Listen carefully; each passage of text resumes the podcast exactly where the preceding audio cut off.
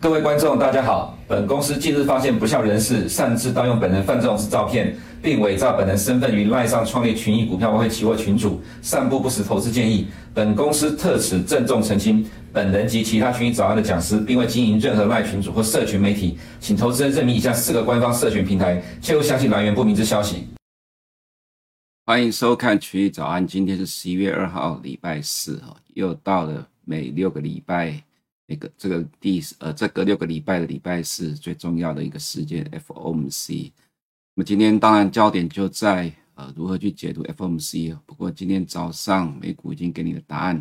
那么在昨天早上呢，呃，其实我也有收到一点点的讯息啊。等下我们再给各位看一下哈。我们先看今天第一个焦点是呃市场说了算，呃市场总是反映未来的预期。我常常在节目中说这句话，呃这个话呢也不会改变，因为这是美国金融市场。这么发达的市场呢，市场上有各式各样的工具在预测未来市场的发展。那么这些呃市场的预期呢，就能够引领着市场情绪的变化，一直都是如此了哈。那么第二点，鲍尔认证升息结束了吗？这是今天凌晨 A 股大涨的主要原因了哈。当然，呃，这是不是一个确定的事情？其实还是后面要根据经济数据来做判断。但至少从今天凌晨 FOMC。的结果来看呢，呃，市场认为鲍尔的确是呃帮市场背书，这个升息已经结束了，才会造成今天的大涨。所以今天整个市场的焦点呢，哈，都在于说哈，怎么去解读这个状况。但其实结果已经是乐观的。其实今天早上，呃，从凌晨四五点开始呢，就是美股收盘之后，我们就看到不管对岸还是台湾、美国，各式各样的解读都有。你也看了很多的新闻的了哈。大致上都已经了然于胸了。那么，当然，我们今天要做的这个解读的内容就不再不流于窠臼了哈，就直接来解读市场到底在反映什么样的变化。我们先看第一个部分呢，这个是 S&P 500盘中的走势。美国时间呢十一月十号呃十一月一号，我们看昨天晚上八点十五分 ADP 公布之后，呃，这个是 S&P 500的期货有满缓步的拉上来，缩小了盘中的震荡的幅度。然后在财政部记录再融资计划呢，公布比市场预期低了一点点。就拉了上来，到了晚上十点钟，ISM 制造业指数跟就职缺，呃，ISM 制造业指数大幅低于市场预期，就只缺稍微高于市场预期。但是其实在这之前，因为 ADP 已经带动了美股上涨了了哈，那么后面的数据造成了美债殖率的大跌，呃，也造也加速了科技股扩大了盘中的涨幅，一直到凌晨两点钟，FOMC 利率决策跟记者会开始，一直到呃持续扩大到收盘，这是盘面中所呈现出来的现象。那么，其实，在最近这几天呢，哈，因为我们并不是每天在群益早安跟各位见面的哈，所以时间上会有落差。那这个落差的关系呢，那再加上说有有所谓的，呃，我们公司内部，呃，我们当然是呃会比较及时去反映这样一个动态了哈。所以在昨天早上被问到的时候，我有提到说，其实近期的市场动态的演变，在昨天早上之前的两天，感觉上有稍微的变得比较好一点。主要原因是因为。欧洲在七月带领下跌的这些股票呢，在呃过去的两周，呃欧股、美股连续重挫的过程当中，其实已经抗跌，不再破底。这是第一个。第二个，我们常常在提到说了哈，在美国的经济数据公布之前，在往例，比如说 CPI 或者是呃 FOMC 这样大事件之前，如果股市能够体现上涨，基本上哈市场已经呃已经告诉你，美国投资人已经不太在乎。呃，这个公布的数据，或者是像 FOMC FOMC 这样事件里面，即使是偏呃鹰派或比较负面，他都认为说已经反映过了，或者是最坏的已已经呃在反映在市场里面了，所以他会选择乐观反应。所以通常公布出来的数据跟呃 FOMC 的结果，市场都会用乐观的角度来反应。那么我们看到了美国时间的礼拜五跟礼拜一，哈，有了这样的一个状况反应。呃，所以呃，对，美国时间礼拜一跟礼拜二有了明显的反弹，其实这基本上哈，大致上都可以感受得到，它在直接去反映呃礼拜四凌晨的 FOMC 是偏中性呃中性偏鸽派的这样的一个状况。那么果不其然，当然今天凌晨的结果就是这样子，所以反映在十年公债殖利率里面呢，这个幅度又比美股指数来的更大哈。我们看一下同样的位置，八点十五分 ADP 之后呢，美国的债券殖利率急速的下跌，从平盘附近。急速的下跌，那么在在财政部公布这个计划之后呢，有稍微的反弹。我在晚上十点钟公布的这些数据啊，就只却稍微高于市场预期，没有让殖利率反弹，反而是直接反映了 ISM 制造业指数大幅的低于市场预期。其实制造业占美国 GDP 大概只有十到十五 percent 而已，已经不高了。真正影响美国景气的并不是制造业。不过从今年下半年以来，你就会注意到 ISM 制造业指数哈，对于债券殖利率的影响变大了。那虽然它占的比重不高，其实这都是市场在找理由去发挥哈。那今天也是同样情况。那么 ISM 制造业指数这个单月的跌幅超呃是创下一年多来最大跌幅，它是加速了债券殖利率下跌的状况。那么在 FOMC 利率决策跟这个记者会之后，又持续扩大了跌幅。那么这就呼应到我刚才前面第二个焦点所提到的，鲍尔认证升级循环结束。当然啦，他并没有这样讲，可是这是市场的解读哦。所以等下我们在文字后面做个说明。以我们看到说。十年公债殖率今天重挫了将呃超过三个 percent，自然带动了美国股市，尤其是大型科技股的强力的反弹。那么在呃礼拜二我们有提到，大型科技股其实一直撑到了十月才下来，所以我不认为那是殖率所造成的结果。而且在十月，Meta 跟 Alphabet 还再创了今年以来的新高，接近历史新高，只差一点点而已。那么这个状况就告诉你哈，由今年以来有大型科技股主宰的。美国风险资产的，它其实最终你要看它什么时候结束修正，还是要看这些大型科技股的动态。那么先看一下十年公债殖利率，这是九月二十一号 FOMC 后面涨的这一波。其实我之前有秀一个图，从七月开始，呃，每个月公布的 CPI 零售销售，八月中的零售销售都激励的，呃，这个十年公债殖率的大涨。所以我之前有提到说，虽然呃，Lori Logan 提出来是期限溢价解释了这一波的殖率的上涨，因为你看到市场预期并没有变。但殖率却一直上涨，那我的解读是市场预期之间的调整。怎么说？我们拿例证来给你看，拿过去的历史来给你看。那么意思指的就是说，其实这一波包括好这两天耶伦所提到，他不认为是因为财政赤字的扩大造成殖率的上涨。那虽然说哈，我曾经常常讲，二零二一年耶伦上任之后当了财政部长，讲的话就变成。比较是在捍卫美国政府的立场，而不是站在独立性的角度来讲，所以他讲的话没有参考价值。当然，我不是选择性的解读了哈。不过他这次提到的财政赤字并不是造成美债持续上涨主要原因，这个我是认同的。怎么说呢？我们来看一下一个东西了哈。这个是呃美国的财政赤字对美元，这是以前我在帮很多投资人上课的时候常会讲的一个东西，在上汇率课的时候。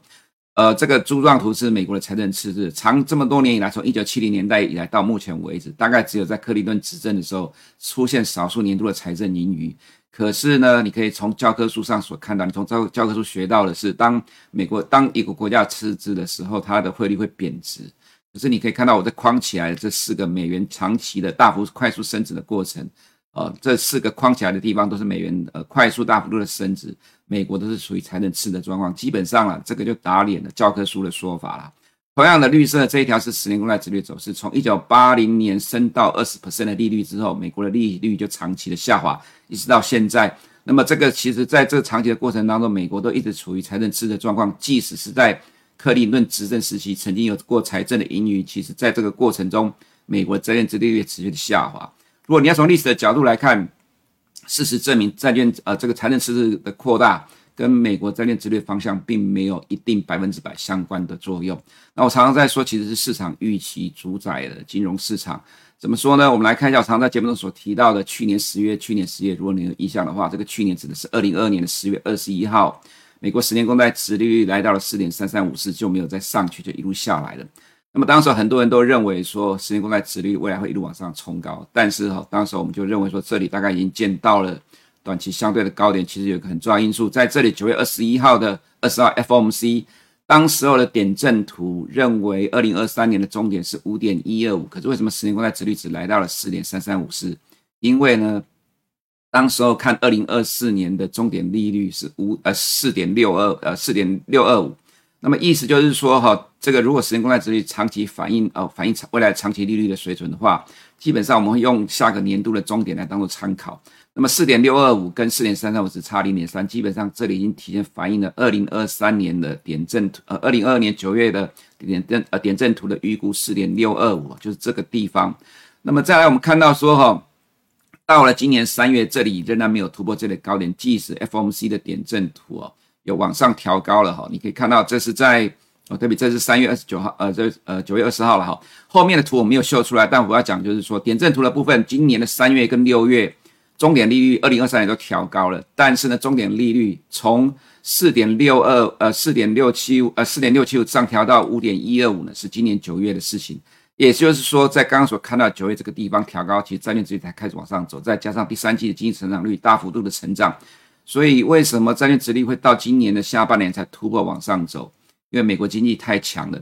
我们再看一下，在去年的十月二十一号殖率见高点的时候，当时候的 OIS 看到了二零二三年年底的终点利率是四点七八，那么这个跟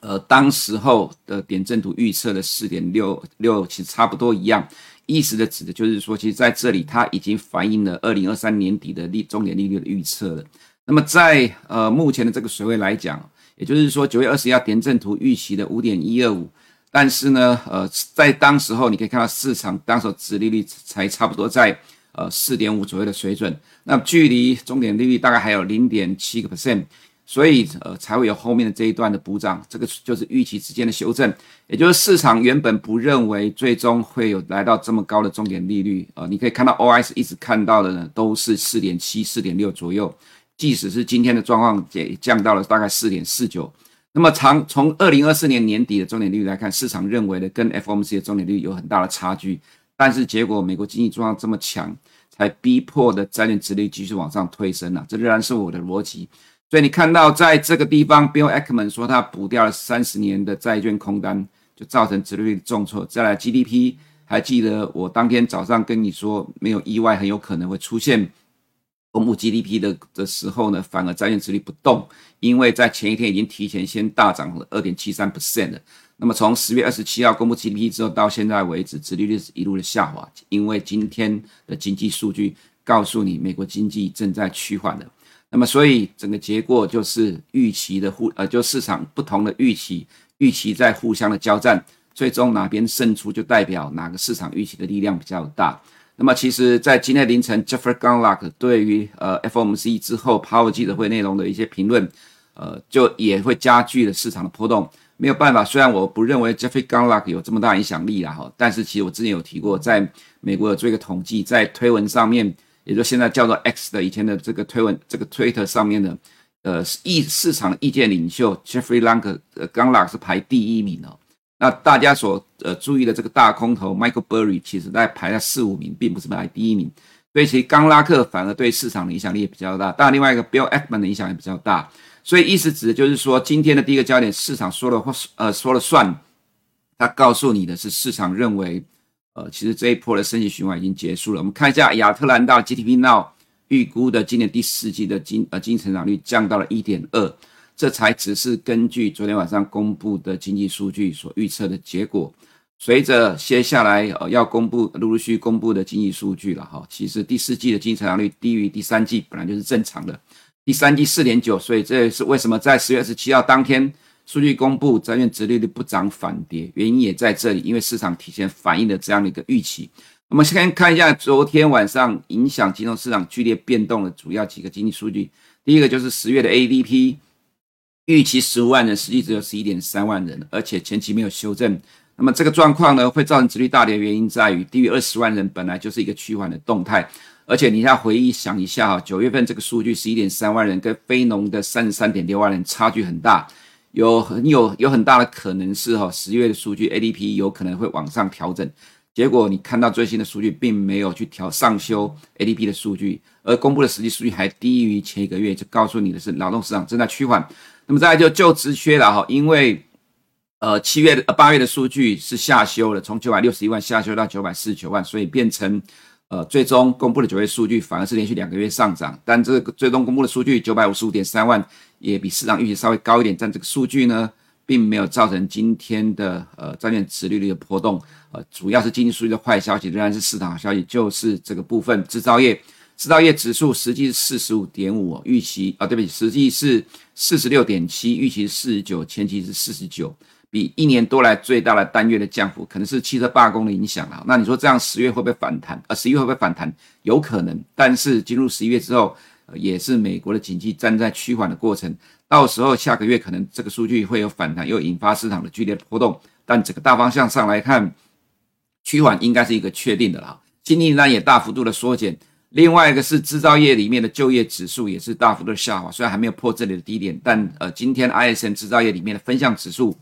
都是造成债券殖利率今天剧烈波动的关键。那么销售价格指数呢，呃，并没有上来的，大概只有呃增加零点一百分所以这个对于债券殖利率来讲也是比较不利的状况。所以今天呃，昨天晚上所公布的数据加大了债券殖率的下跌的力道，呃，跟这个幅度，呃，就比较会确认了我们在上周 GDP 公布当时所呃所对于未来的发展的想法了哈。那么再来就是今天晚上的经济数据，我个人觉得哦，因为呃近期的数据昨天晚上公布了，就让它变得不是那么重要，反而是明天晚上的非农就业人口。那么九月三十三点六二万人，它其实有要包含到八月份的劳动参与率增加零点二个 percent，所以会反映在九月份的非农就业人口数据。那么我们看到的是，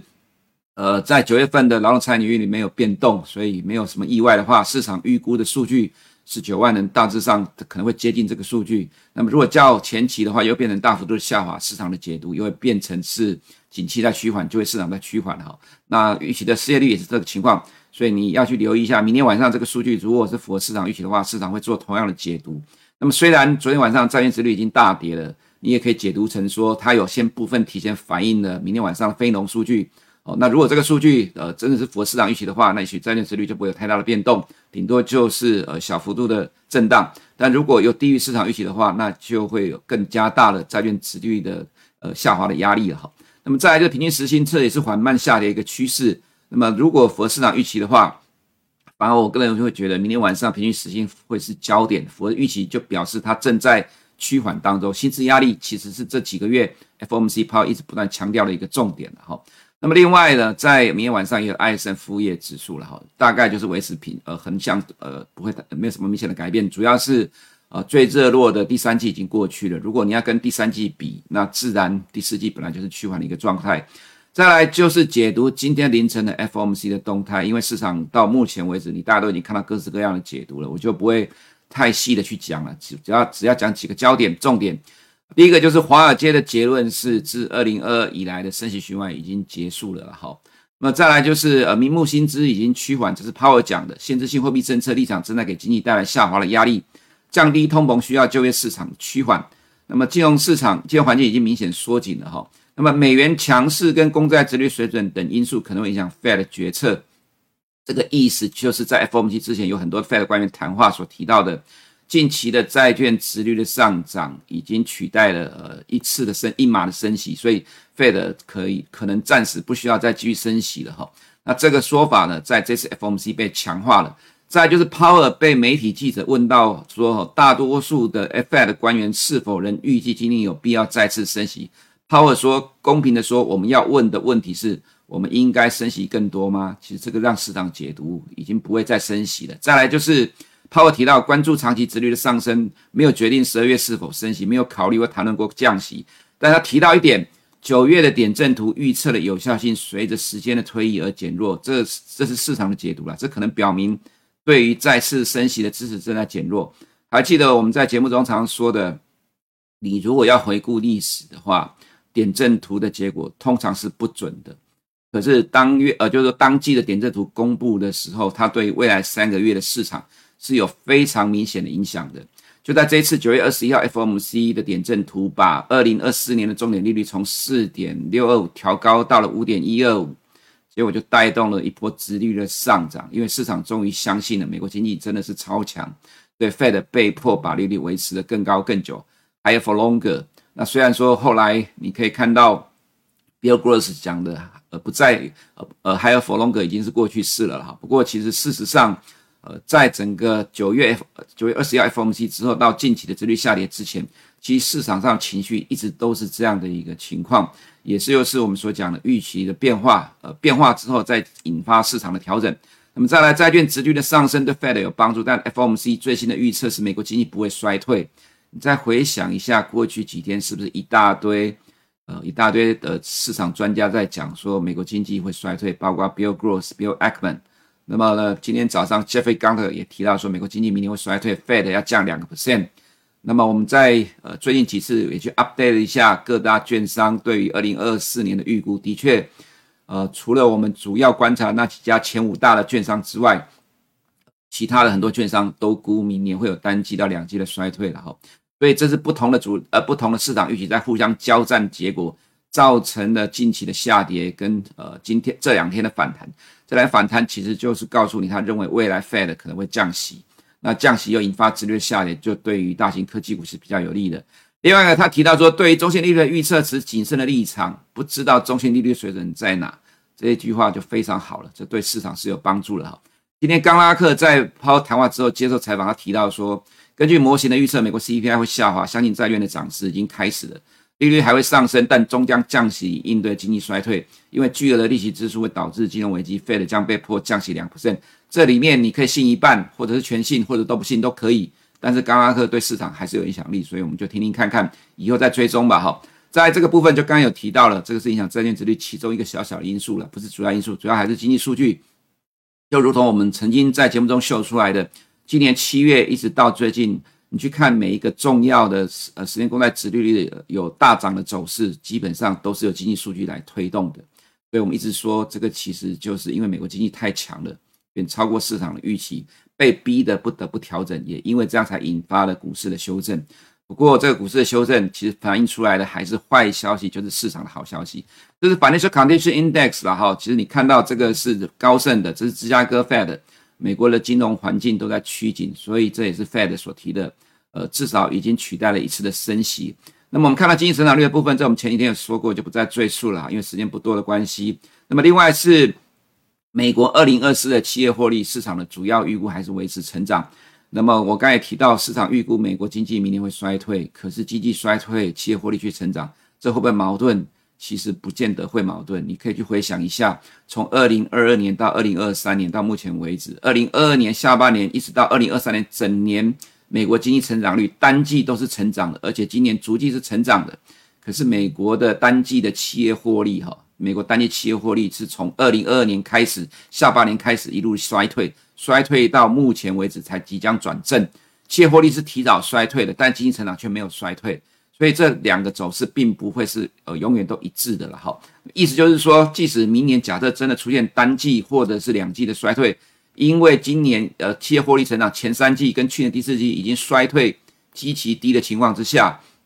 二零二四年美国企业获利其实不见得会衰退，成长几率还是比较高的。在我们看到美国的原油呢，啊，今天跌了一点七二 percent，这是反映了市场认为伊朗不会参战。当然，最重要原因是因为美国的需求疲弱了哈，所以你也要留意一下这个部分，未来会对 CPI 会有正面的帮助。OS 在七点钟，呃，明年年底的预估是降到四点四八，这个比点阵图的五点一二五，呃，对不起，明年的六呃四点六二五来讲，哦，我记错了，对不起，一直在讲错，就是呃数据太多了。明年的四点六二五来讲，它其实比中呃现在点阵图还要来得更低。那么十二月会推出新的点阵图，会不会降低呃未来的终点利率预测？不知道，你也只能边走边看。但至少呃距离十二月还有将近一个半月的时间，市场现在就先走自己的预期了哈。那么再来我们看到的五月降息的预期也在升高了。那么这就使得债券殖率两年的部分今天是大跌了二点八二，那十年公债殖率跌的比较大，这是实质殖利率跌的更大。告诉你，市场认为本次 FOMC 确立升息完结束了。那么三十公债殖利率也是跌的幅度蛮大的哈。那反映在汇率的部分，今天美元呢，呃，没有因为殖利率的大跌而跌下来。这呃这个状况，其实我们之前有提过，未来生意有限，压抑的上涨空间，但利差支撑的美元在高档震荡。近期看到欧洲公布的 CPI 的确大幅的下滑，所以全球的 CPI 都在趋缓的。我们之前也提过，根据所谓呃这个 Trading Inflation Swap 模型，呃我们会看我们看到的十月的 CPI 呃在三点五，那市场的预测是在三点七，那么其实反正没什么意外了啊，整个趋势就是一路下滑，就看你怎么解读，你觉得这三点五到底是多还是少？那么在市场的部分，欧洲市场就如同我们刚刚前面所提到，我们有留意到，在这个下跌重挫的过程，在这个下跌重挫的过程。带领了这一波一路下来的 LV 跟 Hermes，其实在最近这几天已经不再跌，很像震荡筑底了，这是好现象了哈。那当然，其实最主要影响还是美国，这就是预期跟现实之间的拉锯。Power 今天送了东风，那么今天盘后 Supermicro 涨了三个 percent。